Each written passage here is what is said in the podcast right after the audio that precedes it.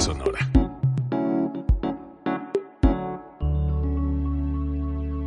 Código Libre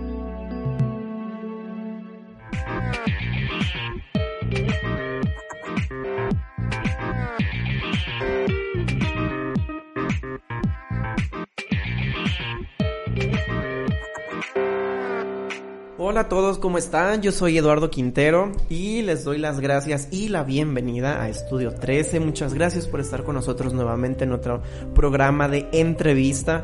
Estamos muy contentos de ver el resultado de estas entrevistas, de ver el, público que tenemos, la gente que nos sigue, de ver que se han quedado con nosotros, que les ha parecido interesante. Muchas gracias por volver a estar con nosotros. Espero que estén teniendo un excelente día. Eh, a la hora que sea que nos estén escuchando, donde sea que nos estén escuchando. Eh, el día de hoy estoy con un escritor que se llama Pedro Arturo Tlelo, quien nos hablará de principalmente de su más reciente libro, pero también hablaremos un poquito del anterior si es que el tiempo nos lo permite. Eh, Pedro, ¿cómo estás? Bien, Eduardo, muchas gracias. Contento, realmente muy motivado, muy eh, complacido de tener el privilegio de estar aquí en este estudio. Yo ya los había visto por ahí en Facebook. Y además eh, que me, encanta, sí, claro, me encanta el formato, me encanta el estudio y el privilegio de estar frente a un micrófono y aquí contigo es, es algo que realmente agradezco. Gracias, Pedro, por pensar esas cosas tan bonitas de Código Libre.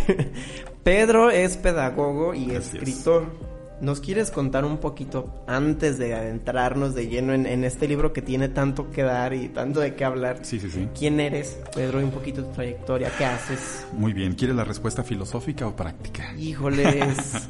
no, no es cierto. Bueno, sí, como tú lo comentas, soy pedagogo. Mi nombre es Pedro Arturo Tlero Ramírez. Yo nací en Ciudad de México.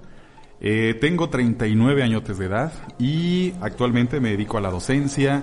Soy orientador educativo. Eh, profesor también en universidad. Eh, doy cursos, talleres, hago cuestiones de grabaciones de audios y promocionales y todo ese asunto. Soy muy inquieto. Y, parte de esa inquietud la vamos a conocer en la parte medular del libro, donde tenemos la dicha de hacer lo que nos gusta hacer y lo que nos permite ser quienes somos. Y si hay tantas cosas por hacer, hay que hacerlas. Entonces, a veces me preguntan a qué me dedico. Es difícil dar la respuesta única porque no me dedico a una sola cosa. Hago varias cosas, Eduardo. Pero sí, eh, eh, repito, mi modus vivendi principal, pues se trata de cuestiones de la docencia. Soy pedagogo, orientador educativo, trabajo con adolescentes. Eh, estoy en un subsistema de Guanajuato que se llama Sabes. estoy en una institución de nivel superior que se llama INSED, que es del estado de Michoacán. Y he apoyado también a algunos escritores eh, en sacar su libro a que pues la producción completa se lleve a la realidad. He apoyado en corrección de estilo, en cuestiones de eh, ilustraciones incluso, me gusta mucho dibujar. Y bueno, te pudiera platicar varias cosas, ¿no? Pero básicamente, básicamente ¿Cómo le haces, Pedro, para hacer todo eso? Híjole, esa es una pregunta muy buena. si vieras que mi camioneta la tengo sin lavar desde como tres semanas, no tengo el tiempo, no, no es cierto. No, pero de repente sí, evidentemente, eh, la vida y el tiempo, amigo, es como una cobija. Te tapas la cabeza con la cobija y te destapa los pies. Te quieres tapar los pies y te destapa la cobija. Entonces sí hay que darle jalones al tiempo para que alcance para todo. Pero muy contento, muy contento. Soy un padre de familia eh, que me gusta mucho estar con mi gente, con mi esposa, con mis niños. Me considero muy cercano a, ellos. Mis niñas me siguen para todos lados. Y bueno, muy contento. Me encanta ese rollo de la comunicación y créeme, tú te das cuenta que me motivan mucho los micrófonos y este rollo. No, y te veo. Y de hecho, la esencia que tiene tu libro sobre buscar, sobre aprender y disfrutar, la veo y la escucho en ti. la verdad. De eso se trata. El libro que en esta ocasión está promocionando Pedro se llama El Rabdish del Desierto.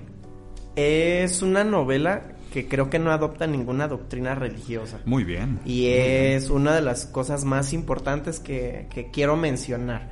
Habla sobre la espiritualidad, sí, sobre la trascendencia, sí, pero nunca de una doctrina religiosa. Y eso me gustó, me gustó la manera en la que Pedro logra como diferenciar estas dos cosas. Eh, porque creo que además habla de la espiritualidad desde un punto de vista de la filosofía, ¿sabes? Entonces, ah, se los comparto a ustedes, los que nos estén escuchando. Cuando yo leí la parte de atrás del libro, yo no esperaba encontrarme con todo lo que me encontré en ese libro. Es un libro de 120 páginas, si no me novela equivoco. corta, así es. Es una novela corta en donde, híjoles, me encontré con tantas preguntas y me encontré con tantas cosas que dije, ¿cómo es posible que un autor haya mezclado tanto Sí, sí, sí. en una historia y sobre todo en una historia tan pequeña? Eh, es corta pero concisa y tiene mucho que decir. Sí, mu- muy, densa, muy densa la historia. La historia, por ejemplo, nos habla de un personaje eh, que se llama Asir Kalim. ¿Es correcto? Y bueno, de un viaje que tiene que emprender sobre... A lo mejor él no lo planeó así, pero es un viaje sobre descubrimiento y... y ¿Cómo lo podemos llamar? Como encontrarse. Así es. eh, con una personaje muy interesante que de hecho te voy a pedir que por favor me digas cómo se llama, porque no vaya a ser que yo pronuncie mal su nombre. Ashak Dare. Ashak Dare, muy Así bien. es. Lo que pasa es que está escrito de una manera un poco común, entonces por esta onda de que son palabras que tienen... am, de hecho, se lo voy a dar más adelante. Mejor ahorita no les digo por qué, pero quería que me dijeras este La pronunciación. la pronunciación. Entonces, bueno, es la historia de estos dos personajes. Está situada en Kamushde y habla de un viaje a Gamdubar. Es correcto. Yo sé que los que nos están escuchando seguramente están diciendo que ¿Y eso dónde ¿Qué está? está diciendo? ¿En dónde está? ¿Qué significa eso? Eh, Pedro, ¿nos puedes hablar un poquito del viaje de Asir en este en tu libro? Claro que sí. Sí, como bien lo comentas y me da mucho gusto que, que sí hayas hecho un análisis del hilo eh, narrativo. Efectivamente, es un, es un viaje, un viaje por el desierto. Si nos están escuchando y dicen, bueno, pues estos lugares, ¿dónde están? Mi libro, Eduardo, no trata de comprometerse ni con una cuestión geográfica ni histórica. No traté de eh, poner ni nombres, ni de lugares, ni de nombres de personas que fueran reales, son inventados. Así es. Porque el libro no se compromete a una cuestión histórica. Si la gente toma el libro y dice, voy a buscar en internet dónde está Gam, Gamdubar, nunca va a encontrar Gamdubar. Si no lo van a encontrar. Así es. Es más, no sabemos dónde se desarrolla la historia. Sabemos que es en el desierto. Pero hay muchos lugares en el mundo que tienen desiertos. Pero no quiero yo comprometer la historia a cuestiones ni históricas, ni geográficas, ni se mencionan nombres de cosas, de comidas incluso, que no existen como tal. Porque yo no quiero que el libro se observe como una monografía del desierto, ni como un tema donde pueda uno sustraer información eh, verídica sobre cómo viven por allá en el desierto. No, yo quiero que la gente se concentre precisamente en, en la parte medular, en la historia eh, y lo que le sucede a los personajes. Pero bueno, respondiendo a tu pregunta, ¿de qué trata este asunto? Es un viaje por cuatro días en el desierto. Tú lo comentas, Asiri Kalim, un hombre de mediana edad, un hombre que ha perdido el gusto por la vida, un hombre que llega, no sabemos exactamente a qué edad, pero es mediana edad, lo nombra el libro, y que llega el momento en que se da cuenta de que no hay nada que perseguir. No tiene familia, no tiene un pasado que le motive, no tiene dinero. Los calificativos de tonto o inútil son una constante. Me encanta ese personaje. Quise hacerlo así. No es el superhéroe, no es el que todo lo sabe, no es el que todo lo puede, no es un hombre valiente, es un hombre malhumorado, es un hombre triste, es un personaje muy interesante. Y él es el personaje principal. Eh, por azares del destino, se convierte o lo ven como un rapdish. Un rapdish simplemente es alguien que ante las, los ojos de los demás ha regresado de la muerte. Y me encantaría que la gente pudiera leer el libro para que se dé cuenta por qué piensan que regresó de la muerte. Y bueno, eh, un Rabdish, un hombre eh, vuelto de la muerte, es un hombre muy confiable y muy sabio. Entonces empiezan a verlo a él como un hombre muy sabio, pero no es sabio, no es inteligente, no es ni siquiera un buen hombre. Entonces le confían a una niña, a Shak Dare, una niña de 11 años, para que la lleve eh, a su tierra natal. Su abuelo ya está muy anciano y quiere que la niña esté con sus papás. La niña, muy inteligente, una niña muy despierta, ciega, que es la característica principal de esta pequeña, percibe el mundo, Eduardo, percibe el mundo de una manera muy diferente a como lo percibe este hombre de mediana edad, Asir Kalim. Asir Kalim lo tiene todo, tiene salud, tiene vista, vista, claro, tiene tiene energía, tiene tiene muchas cosas. La niña Ashak Dare es una pequeña de 11 años que no ve, pero curiosamente puede percibir una realidad que el protagonista no puede percibir. Y durante estos cuatro días de recorrido por el desierto, que yo trato de describir de una manera mágica los atardeceres, los crepúsculos, cómo los camellos van eh, por el desierto sumiendo sus pezuñas entre la arena, eh, las aves eh, que voltean a verlos hacia abajo y, el aire, el calor. la descripción del desierto traté de ser muy cuidadoso porque sí quería que la gente sintiera a los personajes sobre sus camellos en el silencio del desierto durante cuatro días. Y bueno, ¿cuál es la aportación de Ashak Daré, de esta niña? Hacerle ver a nuestro protagonista que la vida tiene sentido. Hacerle ver a nuestro protagonista que hay algo dentro de cada uno de nosotros que nos tiene que inspirar hacer cosas que nos apasionan, que nos gustan, que nos motivan, que nos hacen sentir vivos. Y cuando hacemos algo que va en contra de ese principio, estamos oponiendo resistencia y la resistencia nos lleva al sufrimiento y el sufrimiento nos lleva a actuar de manera negativa.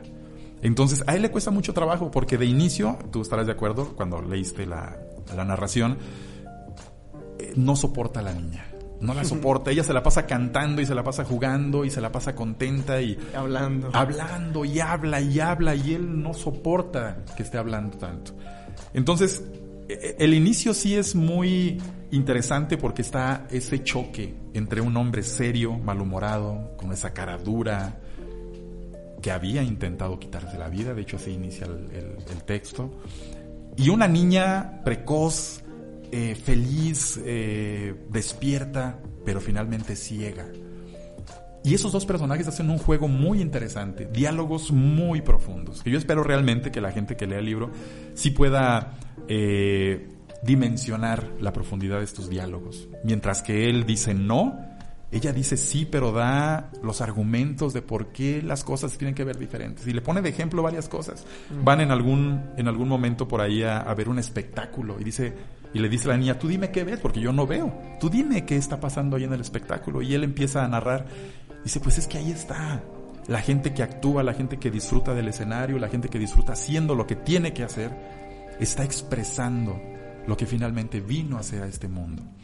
Entonces, los cuatro días de aprendizaje son muy valiosos para el protagonista, para Sir Kalim, pero no todo termina ahí.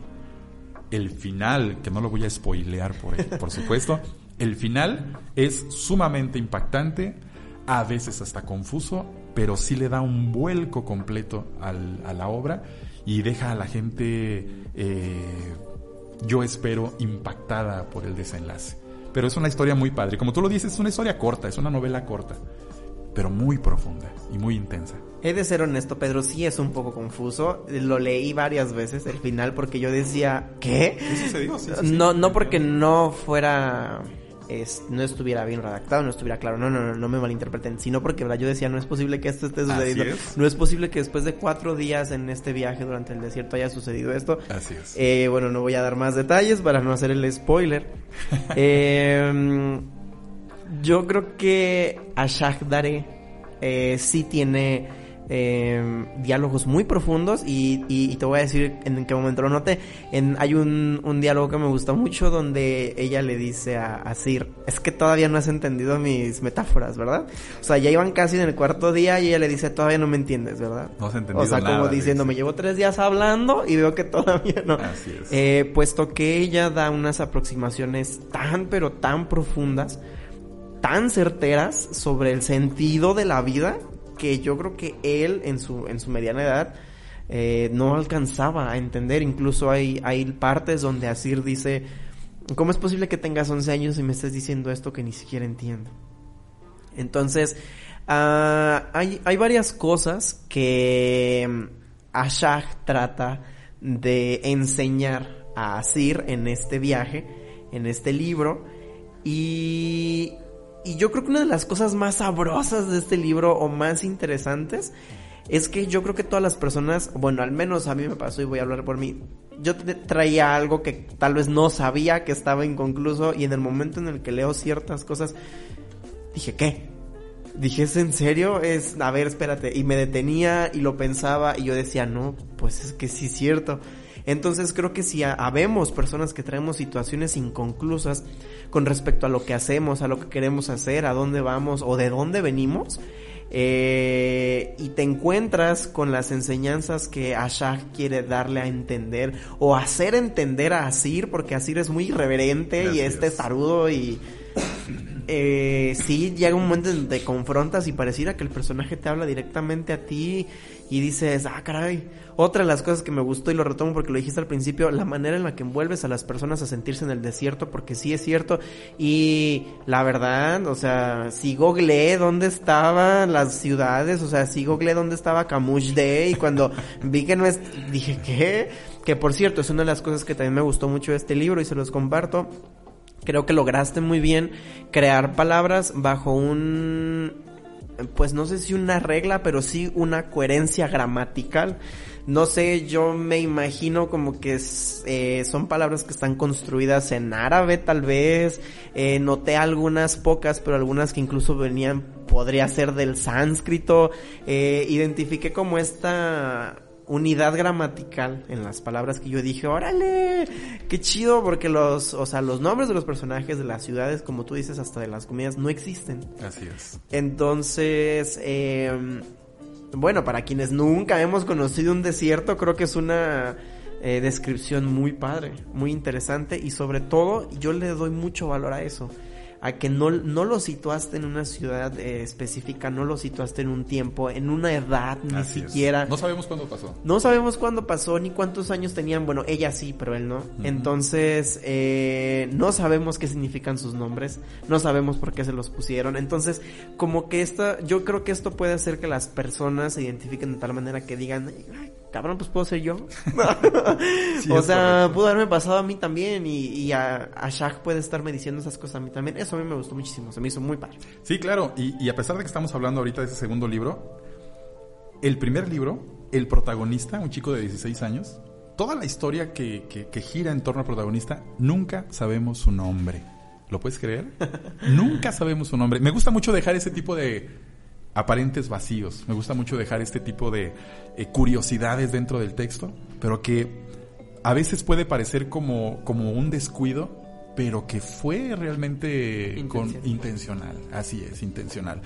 Entonces sí, yo, yo celebro mucho, Eduardo, te lo digo con toda sinceridad, que haya logrado el objetivo este libro. Se trata precisamente de darnos cuenta que Ashak Daré es la voz que muchos queremos escuchar y una voz que no necesariamente es dogmática, una voz que no es religiosa, una voz que no, no tiene que ver con ningún tipo de nombre religioso. Sí se menciona la palabra Dios en muchas ocasiones, pero se repite también de manera constante que es una energía, que es ese algo que quiere expresarse a través de tus manos, de tus ojos, de tu voz, de tu talento. Dios es tu talento.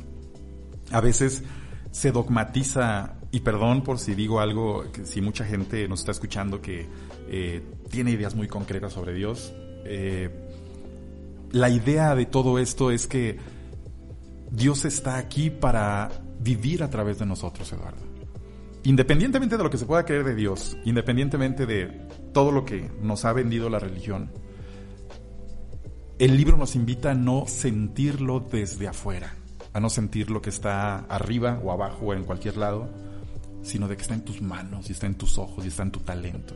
Y está cuando disfrutas de conducir un programa, y está cuando disfrutas de escribir, y está cuando disfrutas de hacer tus pasiones. La única manera que tiene Dios de existir es a través de nuestros talentos, de nuestras capacidades, de nuestras ideas. Dios disfruta vivir a través de nuestro disfrute de estar aquí. Entonces cuando el protagonista quiere terminar con su vida, está negando la existencia de Dios. Entonces eh, a, Shaq, lo que hace es decirle, permítete que las cosas fluyan, permítete que la gran energía esté a través de ti, a través de tus manos y a través de tu talento. Permítete ser quien realmente eres. Permítete sentir. Así es, así es.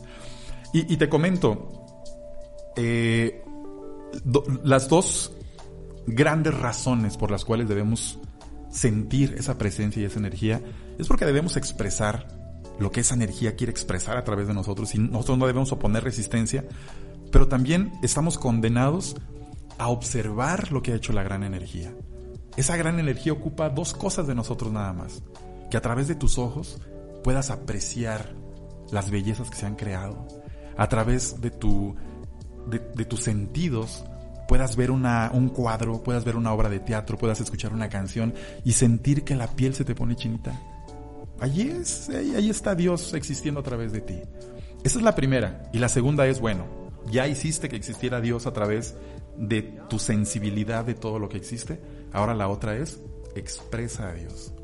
Y lo expresamos aquí, y lo expresamos acá, y lo expresamos allá, y lo expresamos en todos lados. Cuando hacemos lo que vinimos a hacer, estamos haciendo lo que nos corresponde hacer. Te comentaba, eh, Eduardo, que como parte de la presentación de este libro, he dado eh, conferencias como presentación. Y en la conferencia se dice algo bien interesante que la gente que, que asistió o me escuchó tal vez recuerde este fragmento. Hay un libro de León Tolstoy que se llama La muerte de Iván Illich. En este libro, que es una novela corta también, se narra la historia del protagonista, Iván Illich. Ya sabemos desde el título que se va a morir. Que es un hombre, sí, es un hombre que tiene todo lo que aparentemente quisiéramos tener. Tiene una vida eh, económicamente estable, tiene un buen trabajo, es eh, juez de registro civil de Moscú, tiene una familia unida, tiene una casa muy grande, tiene eh, los martes de tertulias con la gente de la alta alcurnia de ese lugar. Y bueno, pese a todo eso, Iván Illich odia su vida. Odia su trabajo, odia el trato que tiene con su esposa, odia el trato que tiene con sus hijos, odia prácticamente todo. Y así vive Iván Illich durante toda su vida.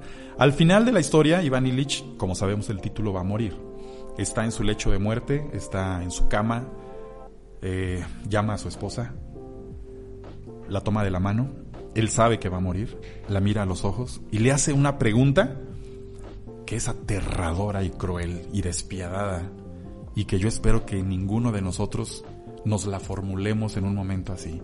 Iván Illich toma a su esposa de la mano, la ve a los ojos y le pregunta, ¿y si toda mi vida ha sido un error? ¿Y si toda mi vida ha sido un error? Le aprieta la mano a su esposa y muere. Y prácticamente se acaba el libro. Cierras el libro y te quedas vibrando. ¿Y si toda mi vida ha sido un error? ¿Y si no hacemos lo que queremos, Eduardo? ¿Y si los años pasan y no nos animamos a escribir? ¿Y si los años pasan y no nos animamos a hablar en un micrófono? ¿Y si los años pasan y no se animan a montar esta maravilla? ¿Y si toda mi vida ha sido un error? parte de eso viene aquí en este libro. No permitas que tu vida sea un error.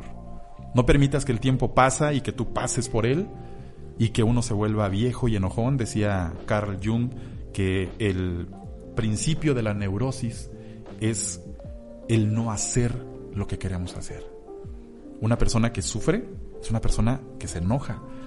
Te comento otro fragmento rápidamente. Eh, el libro de Mary Shelley, de Frankenstein, que todos conocemos, ella lo escribió cuando tenía 19 años, habla de un hombre que fue construido de muchos retazos. Un hombre que fue construido de unas piernas de un muerto, unos brazos de un muerto, la cabeza de otro muerto y que fue hecho un rompecabezas. Después, gracias a Víctor Frankenstein eh, y un rayo, vuelve a la vida este hombre y se despierta y, esta novela de Frankenstein es, Frankenstein, perdón, es la búsqueda de la identidad. ¿Quién soy? ¿Quién soy? Y él se ve y no sabe quién es. La gente lo ve, le tiene miedo y él, para defenderse, comienza a asesinar a la gente. Y la gente lo comienza a perseguir. Se esconde en el monte. El científico Víctor Frankenstein va tras él, enojadísimo con su creación. Cuando llega con él, enojado, lo confronta y le pregunta, ¿por qué eres malo? ¿por qué eres malo? Se le queda viendo el monstruo y le responde algo que me encanta. Soy malo porque sufro. Soy malo porque sufro. Soy malo porque sufro. Ahí está Sir Kalim. ¿Por qué es, tú lo dijiste, tan irreverente? ¿Por qué es tan irresponsable? ¿Por qué es tan enojón? ¿Por qué es tan desagradable? Soy malo porque sufro. ¿Qué hay dentro de nosotros que nos trae este rollito de ser lo que no nos permite ser quienes somos? cuando somos personas que vivimos en plenitud y que disfrutamos lo que estamos haciendo, créeme que nuestro nivel de neurosis va a disminuir. Y estarán de acuerdo conmigo los psicólogos que nos puedan estar escuchando. De hecho, ahorita que comentas esto, una de las ah, frases que escribiste, que tengo aquí anotadas, es, las personas no nacen malas, las situaciones las hacen y no se trata de cambiar, sino de mejorar. Es correcto. Y me hace mucho sentido con esto que estás comentando ahorita, sobre todo porque eh, también me gustaría platicarles que el prólogo del libro, si es que lo puedo llamar así, la verdad no recuerdo si, si lleva ese nombre, pero es una experiencia muy personal en donde Pedro nos cuenta un, un pedacito de su vida en donde él se da cuenta de que hay algo de que hay algo más, de que hay algo por lo cual preocuparse, que hay algo que hacer, que hay algo que vivir, Así es. que hay que rendir cuentas de quiénes somos y qué hacemos. Y este sentimiento que te hizo vibrar en su momento es el que te llevó a escribir Es la historia de Asir. Entonces, así como él nos comparte que, que Víctor Frankenstein y su creación tuvieron este esta conversación y así como nos comentaste del libro anterior en donde el protagonista y su esposa hablaban de lo que estaban sintiendo sobre el sentido de sus vidas, eh, Pedro también tuvo una, un acercamiento Así es. consigo mismo sobre el sen- verdadero sentido de su vida y de la vida en general. Y es como él decide escribir el rap dish del desierto. Nada Así más es. se los comentó como dato para que vean que de ahí parte esta novela que él decide escribir. Hay otra enseñanza de Ashag a Asir que a mí me llamó mucho la atención, sobre todo porque creo que lo aterrizas muy bien a la, a la actualidad, a lo que estamos viviendo. Ella le dice, Asir es que el mundo no se está acabando, o sea, está cambiando Así es. para mejorar. El mundo también lo hace, las personas también lo podemos hacer. Eh, y él le dice, no, pues es que el mundo se está acabando porque hay desastres, porque hay lluvias, porque hay frío y luego hay calor, porque hay gente que roba, hay gente que destruye.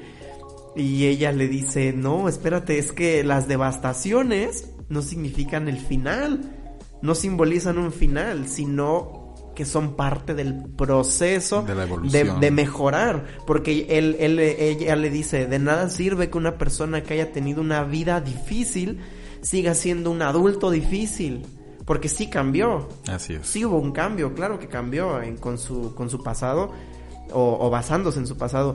Y no se trata de cambiar, porque hay cambios que no son buenos, sino que se trata de mejorar. Y entonces eh, Ashag empieza a hablar de, del mundo como a lo mejor una, no sé si lo escribiste como una metáfora o como algo real, pero a mí me pareció algo bastante real. Eh, el ver que, por ejemplo, ahora en redes tú puedes encontrar mucha gente que dice nos estamos acabando el mundo. Pero tu personaje lo dice de una manera muy natural. Es egoísta pensar que nos estamos acabando el mundo. Porque el mundo se preparó durante miles de años para recibir a la humanidad. Claro que no se está acabando, se está acomodando. Porque sería un error pensar que el proceso de mejorar es indoloro. Así lo escribes.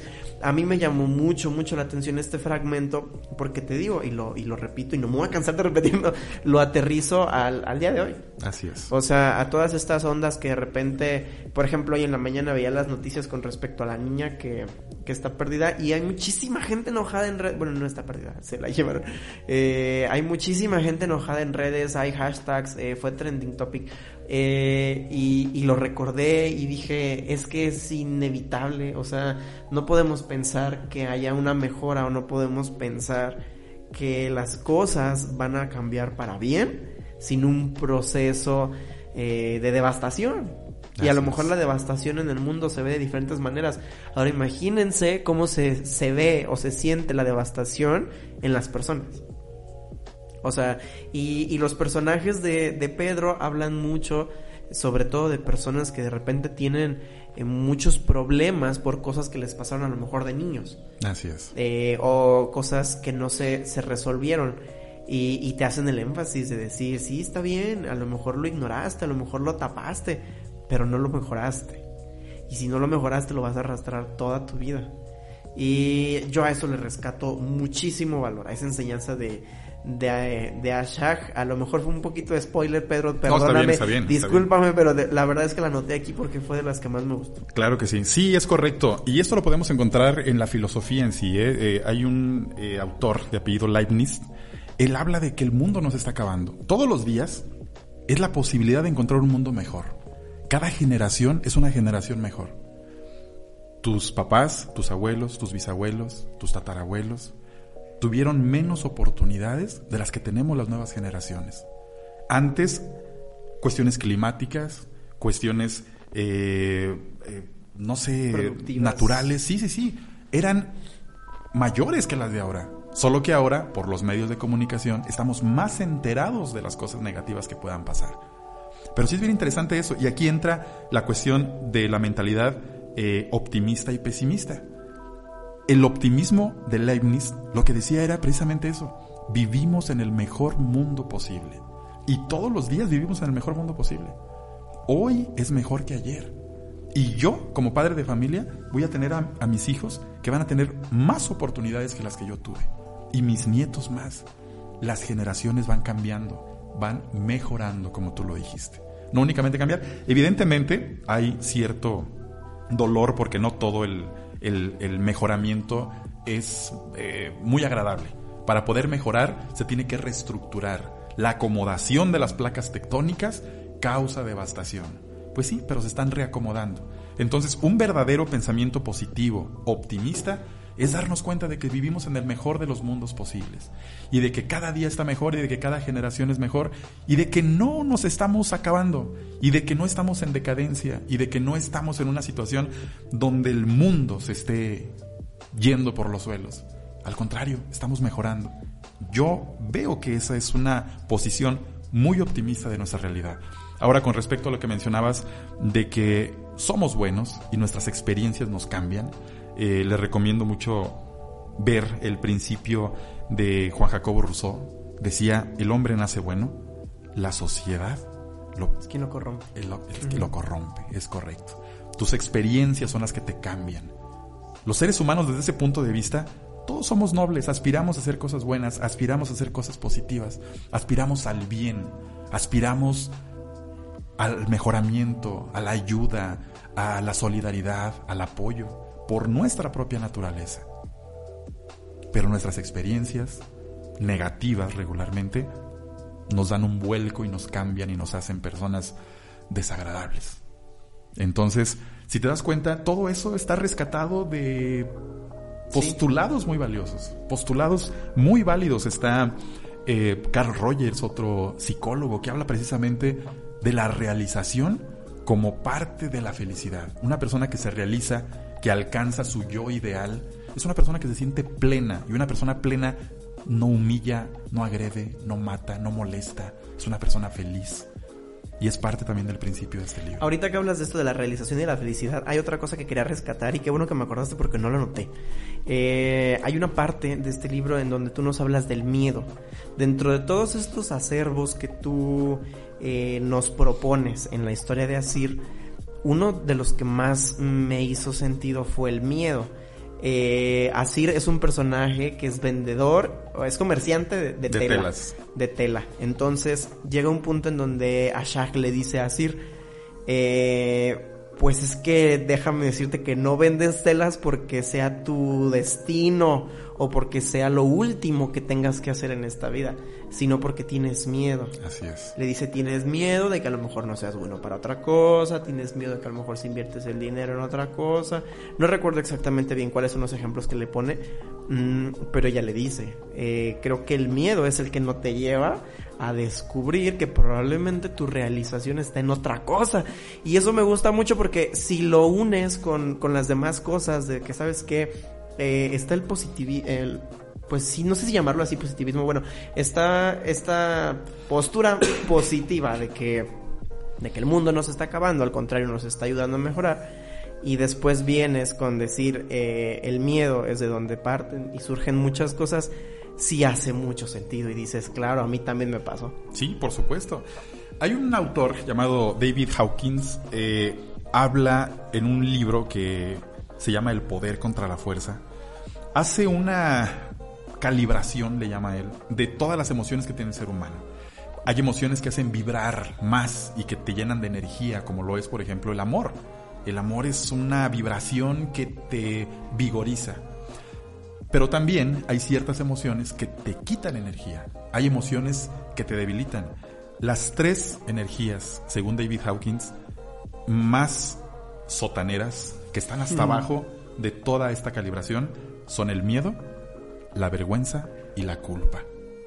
Una persona que tiene vergüenza o que tiene miedo o que siente culpa se va a inmovilizar. Ahora, ¿qué es el miedo desde el punto de vista de Ashak Dare? El miedo es la no aceptación de que tú puedes ser lo que quieras ser dejando fluir lo que tiene que fluir a través de ti. Cuando tú te rindes ante lo que eres, cuando tú, tú abres los brazos ante lo que realmente te permite ser quien eres, las cosas fluyen y las cosas llegan. Hay un momento en que le dice algo bien interesante.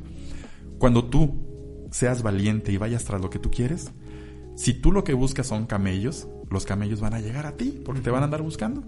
Si tú lo que buscas es riqueza, déjate ser lo que eres y la riqueza va a llegar a ti. Porque la riqueza, en lugar de que tú la busques, te va a buscar a ti. Y es algo muy difícil en la actualidad de poder eh, procesar, porque vivimos, Eduardo, en una sociedad del miedo. Le decimos nosotros los adultos a los jóvenes, ay, vas a ver cuando seas adulto. Ay, cuando te cases. Uy, en la universidad así te va a ir. Vas a ver cuando tengas mi edad. Les infundimos miedo. Los adolescentes tienen miedo de avanzar. El, el estudiante de prepa tiene miedo de la universidad. El de la universidad tiene miedo del campo laboral. El que está soltero tiene miedo de casarse. Vivimos en la sociedad del miedo. Lo contrario del amor no es el odio, es el miedo. Lo contrario del amor no es el odio, es el miedo. Porque el amor es energía y el miedo es la emoción menos eh, aportadora de energía. Te quita la energía el miedo, te inmoviliza, el miedo no te permite dejar fluir a través de ti lo que realmente eres. Y si toda mi vida ha sido un error. es el miedo de no ser quien realmente De no haber sabido hacer las cosas también, o de no preguntárselo a tiempo. Así es. De decir, y si de verdad no estoy eh, haciendo lo que quisiera, si de verdad no estoy hecho para esto, y ahí vienen muchas cosas. Eh, y yo creo que plasmaste algo también en, en los personajes que veo que es muy tuyo y ya lo estoy descubriendo ahorita. Eh, a Shaq le dice a, a Sir, no solo hay que ver a la gente, a Sir hay que observarla y ver lo que realmente pasa. Hace ratito Pedro nos contaba esta escena en donde ellos están en un espectáculo. Entonces ella le dice, descríbeme qué está pasando, porque pues soy ciega, o sea, no ve nada. Y él le dice, no, pues está haciendo esto. Y le dice, no, no te estoy pidiendo que me digas eso. Es obvio que la bailarina está bailando quiero que me digas lo que está haciendo. Quiero que me digas si la bailarina está sonriendo. Quiero que me digas si el público está sonriendo o está llorando. Porque hay que observar a la gente. Y yo creo que partiendo también de este principio, es un libro que te, te hace cuestionarte honestamente sobre si de verdad estás prestando atención a las cosas o nomás las ves pasar por ahí. Vivimos en una actualidad, Eduardo, muy vertiginosa, donde antes, por ejemplo, hace décadas, en una hora podías hacer tres cosas. Primero era una, luego otra y luego finalizabas con la tercera. Ahorita, en una hora puedes hacer 15 cosas a la vez, al mismo tiempo. Y te enojas si no las alcanzas a hacer. Sí, es correcto. Y dejamos de observar algunas situaciones elementales en las que nos podemos dar cuenta de la grandiosidad en la que vivimos. No vemos más allá de las cosas, no observamos, vemos lo inmediato. Lo inmediato es el celular, lo inmediato es la tarea que tengo que hacer, lo inmediato es el reloj, lo inmediato es lo que es mi deber responder a hacer. Y dejamos de ver todo aquello que nos enriquece como seres humanos. Hace mucho hemos dejado de ver las estrellas, hemos dejado de ver un atardecer, hemos dejado de ver a la gente disfrutando de algo. El día, Eduardo, que nos demos cuenta de lo que sucede, como tú ponías el ejemplo ahorita, con una bailarina, con una persona que pinta, con una persona que disfruta de una charla, el día que nos demos cuenta de lo que está sucediendo realmente ahí, estamos viviendo nuestra divinidad y estamos percibiendo a Dios ahí. en serio. No necesariamente para percibir a Dios tenemos que ir a algún lugar, según la filosofía de este libro, y ver una imagen. Podemos ver a Dios en los demás. Yo puedo ver a Dios en ti y ver a Dios en la gente que disfruta profundamente de lo que está haciendo. Pero dejamos de verlo por tantas ocupaciones, tanta rapidez con la que las cosas suceden. Tenemos que responder a un mundo que exige que hagamos y hagamos y hagamos y hagamos. Y yo creo que tenemos que darnos un tiempo para disfrutar de todo lo que está a nuestro alrededor. Hace unos días tuvimos un evento eh, de poesía y les mencionaba acerca de los milagros como parte del contenido. Y les mencionaba a los asistentes que hubo un eh, músico, un guitarrista llamado Tony Meléndez, que fue a interpretar un tema cuando el Papa vino a México en su segunda visita. Juan Pablo II, claro. Eh, Tony Meléndez le tocó una canción muy padre al Papa y el Papa la disfrutó. Aquí lo mágico del asunto es que Tony Meléndez no tiene brazos. Se interpretó, ah, interpretó la canción y tocó la guitarra con sus pies. Y el Papa se quedó asombrado de lo que estaba viendo. Después del evento, los reporteros, los periodistas fueron con Tony Meléndez y le dijeron, ¿qué se siente haber despertado eso en el Papa? Y dices que esto es un milagro. Y cada rato decía Tony Meléndez la palabra milagro. Y un, un reportero le pone el micrófono y le dice, habla usted mucho de milagros, pero seamos sinceros. Para usted que es un milagro, porque el no tener brazos, creo que debería alejarlo mucho de su pensamiento de milagros. Y le pone el micrófono y se le queda viendo él y le dice, para mí es un milagro que tú me pongas el micrófono aquí. Para mí es un milagro verte mover las manos. Para mí es un milagro ver que están todos aquí y que tenemos salud y que estamos bien. A veces pensamos que un milagro es abrir el mar para que por ahí escape la tribu, o que nos saquemos la lotería, o que sane un enfermo de una enfermedad mortal. Esto es un milagro. Y estar viviendo y respirando y poder compartir y poder ser y poder hablar y poder leer y poder escribir y poder disfrutar y tener el milagro de este lugar es algo que dejamos de ver y que debemos recobrar. Esto es un milagro. Estar contigo es un milagro. A mí me gusta mucho la filosofía que propone Pedro porque precisamente él le quita toda etiqueta religiosa a algo que él habla como una fuerza. Eh, ahorita a lo mejor para quienes escucharon esos ejemplos que él nos dio, eh, en su libro básicamente nos cuenta una manera de ver las cosas en donde Dios es fuerza, y si tú ves la fuerza que hay en otras personas haciendo lo que aman, si tú haces lo que amas, estás generando fuerza y entonces esa fuerza eh, universal es la que le da un sentido a la vida y, no necesariamente tiene que llevar un nombre, no necesariamente tiene que llevar una religión, un recinto, una figura, una cara, un, milagro, como decías, de abrir el mar o de ver que una hostia está sangrando o esas cosas que son muy partidarias de cierta religión. Eh, porque, por ejemplo, eh, yo noto en, en, este libro que la, la fuerza que, que no, no, oprime, sino que, que trata de, de, transmitirle a Shah a Asir, creo que de esa forma es como debe de funcionar todo, ¿no? La espiritualidad, la trascendencia, el bien, el mal, el simple y sencillamente notar, hacer, dar, recibir, crecer y, y no ponerle un nombre. Y eso a mí me gusta mucho que hayas podido eh, animarte eh, y tener el valor de decirle a la gente, ¿sabes qué? No necesariamente tiene que haber un, un, Dios que sea así, ya sea, ya sea.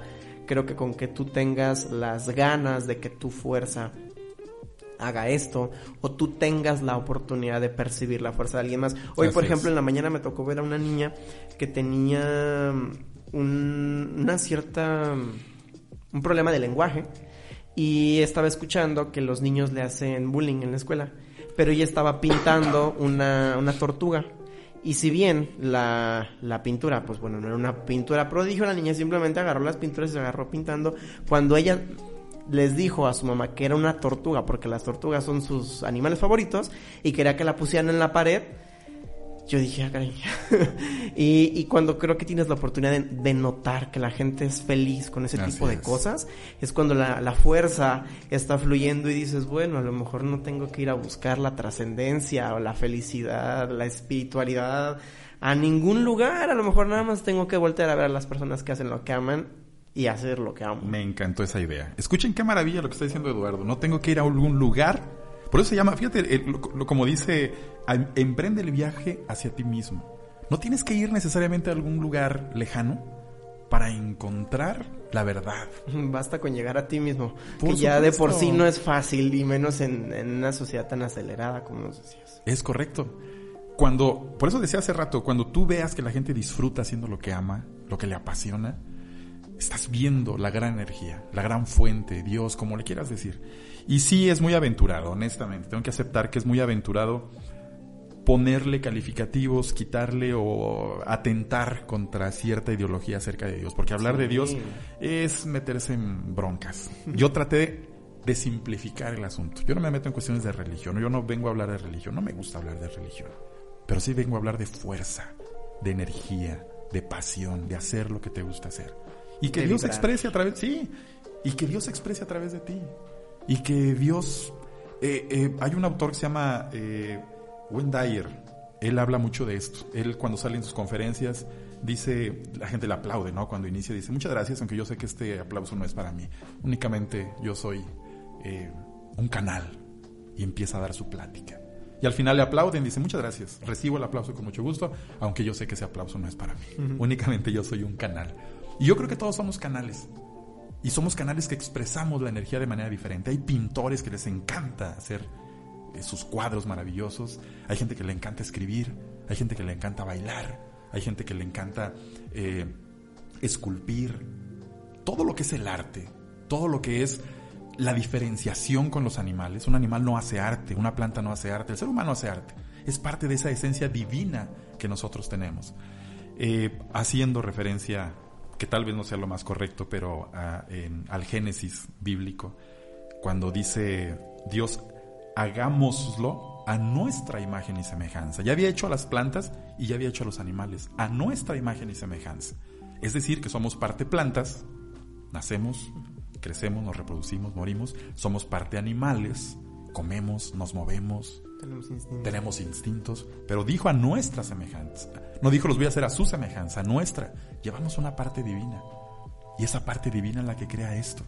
Y es la que crea el arte. Y es la que nos estremece cuando leemos un libro. Debemos dejar vivir esa parte divina. Porque si vivimos únicamente como plantas o animales, no estamos siendo completos como seres humanos. Intenso, ¿no? Sí, eso está muy intenso porque no, no lo visualicé así cuando lo estaba leyendo. Eh, lo enriqueces y qué padre, gracias. Eh, queremos recordar que estamos hablando de un libro que aporta una filosofía. Es una novela de filosofía. No estamos metiéndonos en ninguna religión, no queremos seguir ni ofender a nadie, ni, ni tampoco agarrar ninguna tendencia, ¿verdad? Así es. Eh, hay un, una enseñanza más de las que, que les quiero compartir de Ashak para Asir. Bueno, son dos, pero voy a empezar con, voy a empezar con la que me generó más eh, me generó como un trip en mi cabeza, como un, un cuestionamiento muy, muy intenso. Y de hecho es de las primeras que aparecen en el libro.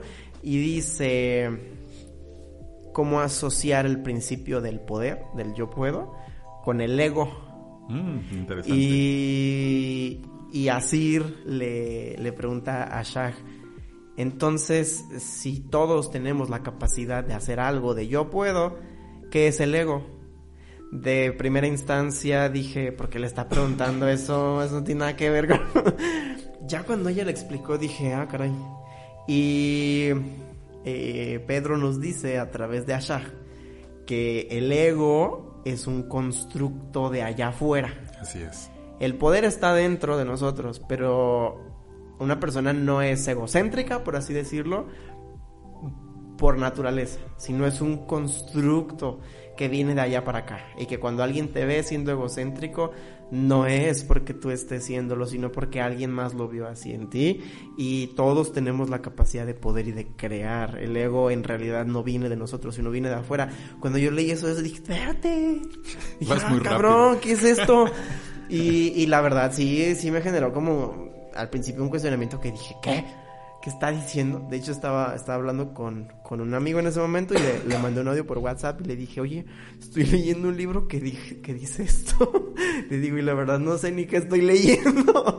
Esa fue mi expresión, debo ser muy honesto. Sí, sí, sí, ya después, bien. pues, obviamente le encontré muchísimo sentido. Obviamente encontré el por qué este personaje hace esa aclaración, pero tengo que decirlo, me gustó mucho esa parte, pero... Sí, el ego eh, significa yo. El significado de la palabra ego es yo.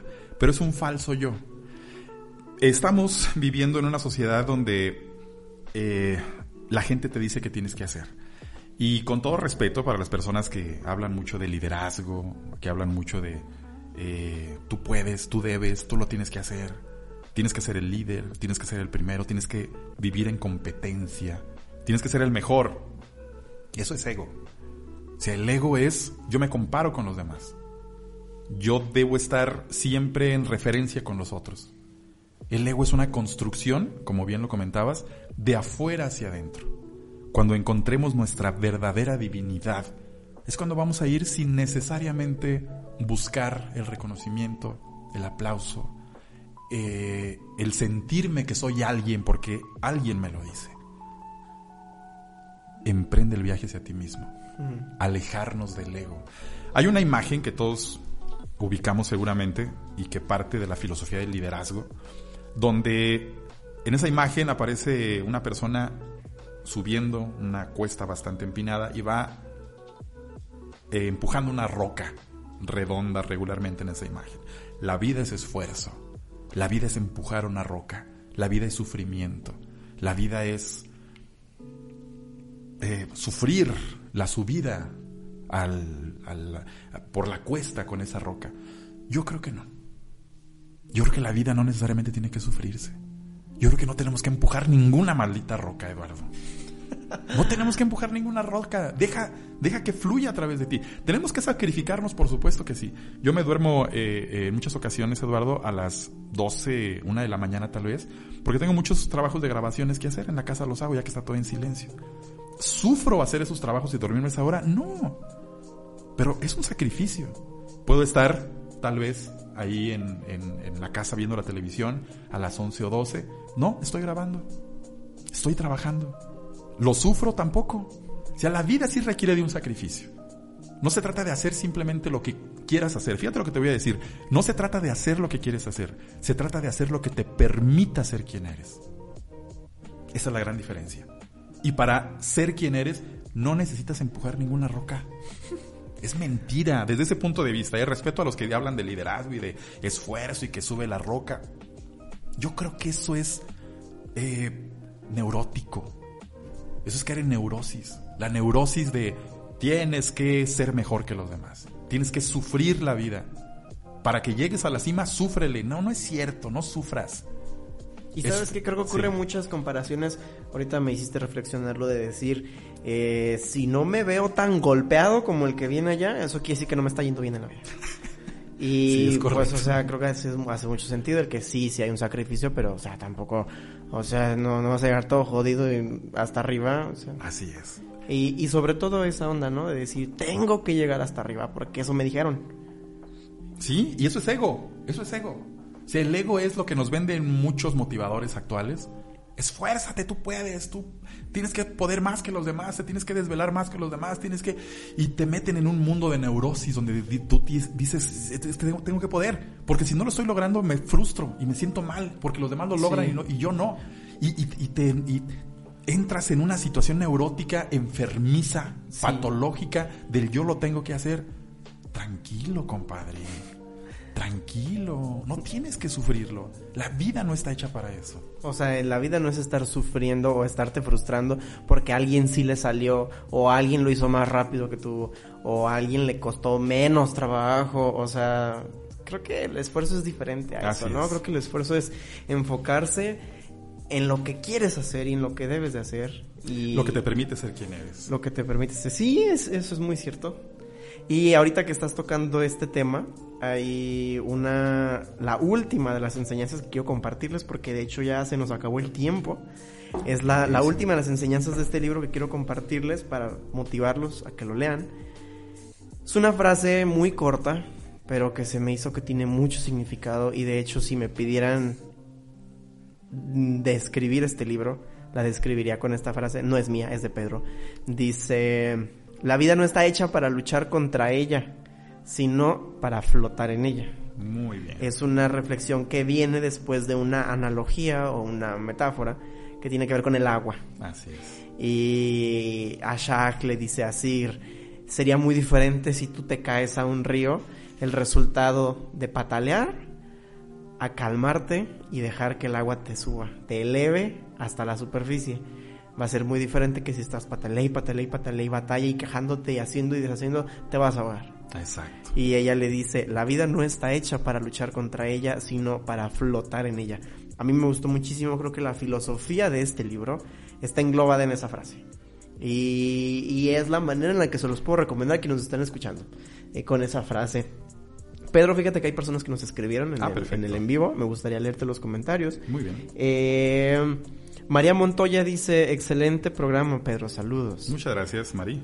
Hermila Salazar dice, excelente participación. Ah, perfecto. Gracias, Hermila. Eh, y por último, William Sandle, no sé si lo pronuncie bien, se escribe Sandle, dice muy interesante el programa. El amigo William, por supuesto, también escritor. No, mira, También un, escritor un aquí de saludo La para Piedad. William. Muchas gracias a las personas que nos escribieron. Y Pedro, pues, se nos acabó el tiempo, pero antes de yo seguir diciendo que me pareció este libro, eh, ¿qué nos quieres decir tú para finalizar esta charla? Yo estoy muy, muy agradecido con el espacio. Eh, te das cuenta, me encantan los micrófonos y todo este asunto. Eh, me da gusto estar aquí porque, repito, yo los veía y dije, bueno, a ver si algún día tengo la posibilidad igual de estar ahí. Para mí esto es un milagro, amigo, y lo digo con toda sinceridad. Y te agradezco mucho, lo digo de manera muy, muy humilde. Agradezco mucho la invitación a la producción, a Gerardo, muchísimas gracias. Y es un privilegio estar aquí. Y voy a regalar dos libros, si me permites. ¿Está Claro bien? que sí. Ujú. Voy a regalar el primero de los libros, Anhelo de Grandeza, y el segundo, El Rabdish del Desierto. ¿Se te viene algo a la mente con la, para la dinámica para regalarlos? La verdad no, Pedro, me... la verdad no, me agarraste en curva, no sé, la verdad, si se me ocurre alguna dinámica en este momento, no sé, ¿alguien en producción tiene alguna dinámica que pueda funcionar para la... Así, improvisadísima. de los libros a Facebook,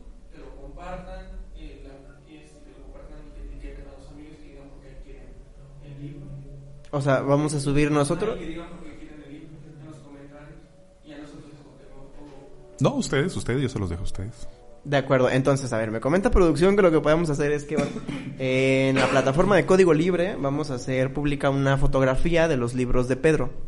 Y entonces las personas que estén interesadas en ganárselo tienen que comentar en la, en la foto por qué les interesa eh, Tener, tener los libros, compartir la publicación e invitarle a las personas a que le den like al comentario, ¿verdad? Y quien tenga más likes en su comentario, entonces se llevará Rapidísimo este, un libro. Ajá, hay dos ganadores, hay dos libros. ¿De acuerdo? Muy Me bien, de acuerdo. bien. Entonces, así quedamos que vamos a subir una página en nuestra plataforma, un perdón, una foto en nuestra plataforma y entonces así podrán Participar. participar y, y si tienen mucha suerte ganar uno de estos libros. Tenemos más comentarios, mira, llegaron ahorita al final. Patti BT dice, estamos muy orgullosos de ti. Muy bien, besos para Pati. Juan José Pérez Jiménez dice, el maestro Pedro lo hace muy natural. Muchas gracias. Gracias por escribirnos, gracias Pedro por este aporte para nosotros, eh, por querer regalarlos a las personas, gracias a ti por venir, por aceptar el espacio, por compartirnos tanto en este libro tan interesante. De verdad está muy padre, ojalá muchas personas tengan la oportunidad de leerlo. Antes de irnos, ¿puedes decirnos por favor cómo se pueden poner en contacto contigo? Sí, igual en redes sociales, con mucho gusto estamos, eh, me pueden encontrar como Pedro Arturo Tlelo, así mi nombre, Pedro Arturo Tlelo. Eh, tengo mi página, ahí están, así como tú lo comentas, algunos fragmentos también. Hay audios, de hecho, de eh, fragmentos del, del libro. Pedro Arturo Tlelo, así me encuentran en Facebook. Si quieren algún libro o algo, con muchísimo gusto a través de la página de Facebook. Y estamos para servirles. De Con acuerdo, ya escucharon, entonces pueden seguir a Pedro. Y a nosotros recuerden que pueden escuchar el podcast de este programa en Spotify y en Apple Music, estamos como Código Libre. Y también aquí nuestra página de Facebook de Código Libre y Código Libre Radio, ¿es correcto? Sí, sí. Y la repetición de este programa aquí por Facebook es los sábados a la una de la tarde. Así es. Muchas gracias, Pedro. Muchas gracias a las personas que nos vieron, a las personas que nos escribieron. Eh, muchas gracias por seguir con nosotros, por hacer posible este espacio tan interesante para los talentos. Yo soy Eduardo Quintero, esto es Estudio 13. Muchas gracias. Gracias y muy buenas noches.